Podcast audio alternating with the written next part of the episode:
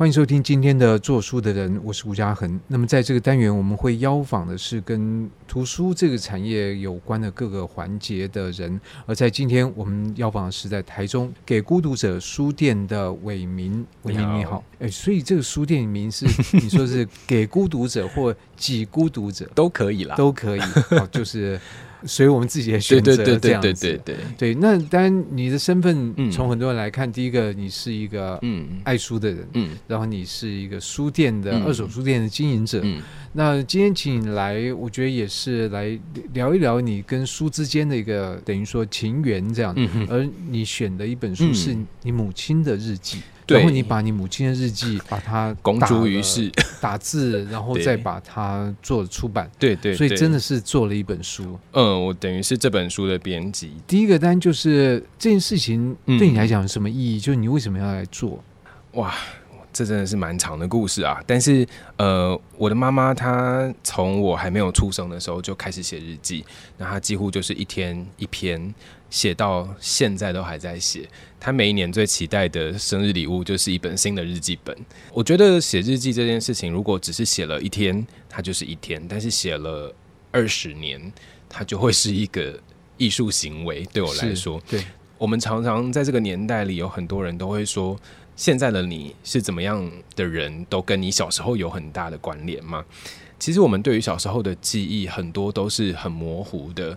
很遥远的，但是我很幸运的是，在我完全没有记忆的那段时间里面，我的妈妈有写日记，日记等于你透过某种程度参与了我自己的过去，对你妈妈的过去，对也 也包括我自己的小时候，是嗯，所以呃，我觉得这是一件很可贵也很难得的事情，就是我我何其幸运能够看到我没有记忆的自己，原来是这样子被照顾着、被看待的。所以我觉得那是一个礼物，嗯，完全是。我觉得我这个人，所以你妈妈写这个日记不是为了要给你看，也不是啊，她就写了给自己看的。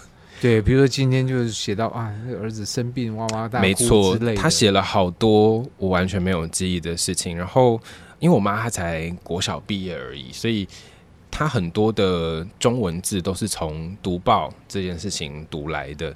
呃，我们家小时候的报纸，我记得的是旁边有一圈空白的栏，就是边边嘛，都空白的。那我妈会用那种写字，对，她会抄她报纸上看到的内容，然后就会有一整圈都是蓝色或红色的那种中性原子笔的笔记，这样。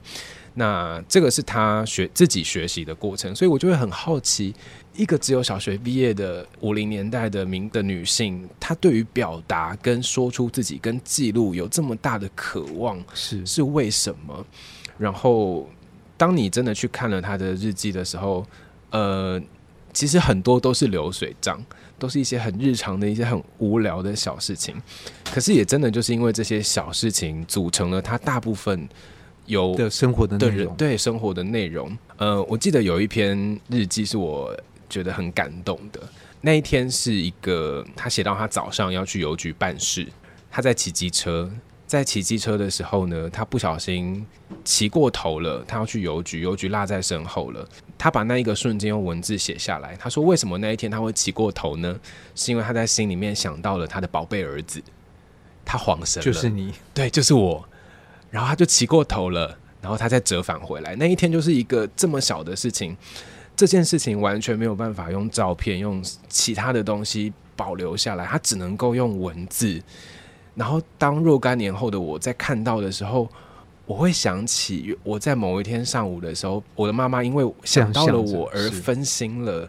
我会觉得，我不知道，我现在就是，我觉得我可以感觉那种很奇特的 感受，嗯，然后这种感受不会在其他读者身上发生，嗯、因为他不是你母亲写到的那个那个人，嗯，就是我们不是对，但是我觉得我当然也有很多，嗯，不是我，应该是我我母亲的日记里面有很多比较激烈的部分，比较他要去处理他自己可能一些情绪或一些遭遇的，他有时候也会在日记里面跟我忏悔。他会说：“我今天怎么会有这种拍秉性？就是他会说他自己的脸色不好，我怎么会这样对待小孩？呃，我怎么可以打小孩巴掌？就他会有这样的忏悔跟道歉在日记里面出现。可是我从来没有听过他这样对我说。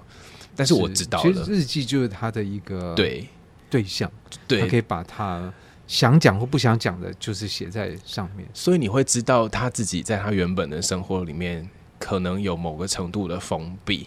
他那个年代的女性，可能对外的连接并不多。她回到家里面，除了那一个不善言辞的爸爸跟不理解她的青春期的小孩，她也就只能够对这本日记说话。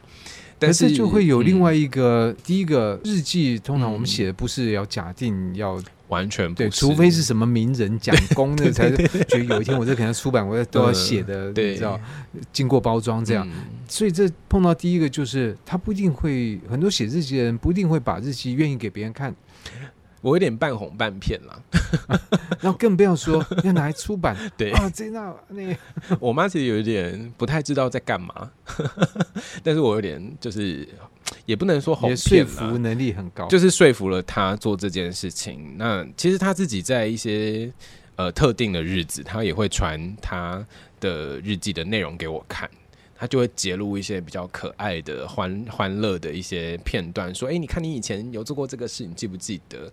所以，他其实还是我我我嗅到，我感觉到他还有一丝其实想要分享的欲望在里面。嗯，对，所以我觉得我帮他出版这件事情，嗯。我自己也收获很多，那我觉得对他来说，他可能还好。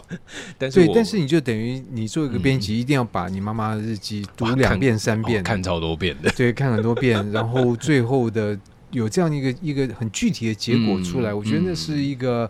母子之间的关系很不寻常的一种具体的结晶，没错，很少有儿子会把妈妈的日记 出出来，而且不是花钱请人家代编，就 是对自己编辑。然后你在这里面，你考虑用这个线装，所以非常好翻。然后这整个就看可以看出来你的讲究。哎，我觉得是一份礼物吧。就其实做这一份日记的出版，我最大的收获是我看到了，她不只是我的妈妈。就是我还原了他，我还甚至采访他哦。我说你在还没有生我之前，你的人生是怎么样的？他就跟我娓娓道来。我们创造了一个对话的机会，是我们终于对了解你妈妈。对，就是想要去认识他，还不还没有我之前，他的人生是怎样？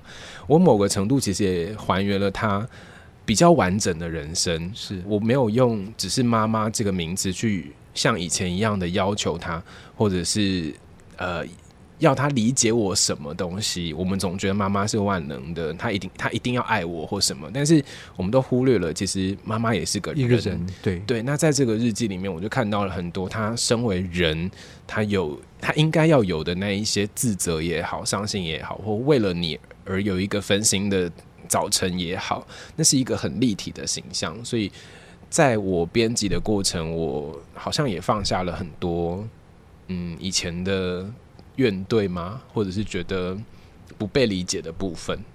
对，是我觉得如果能够达到这样的功用，虽然你说这本书出印了一千本，就算他一本都没有卖出来，我都觉得这是 这已经足够了。你知道，就是对我来说是对他让你跟你妈妈之间的这个关系可以重建，然后有更对彼此都有更多的了解。嗯，真的是蛮好的一件事情。对啊，我觉得是很也是很难得的一件事。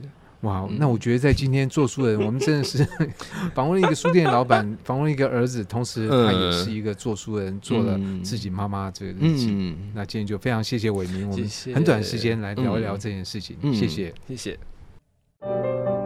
以上单元由数位传声制作。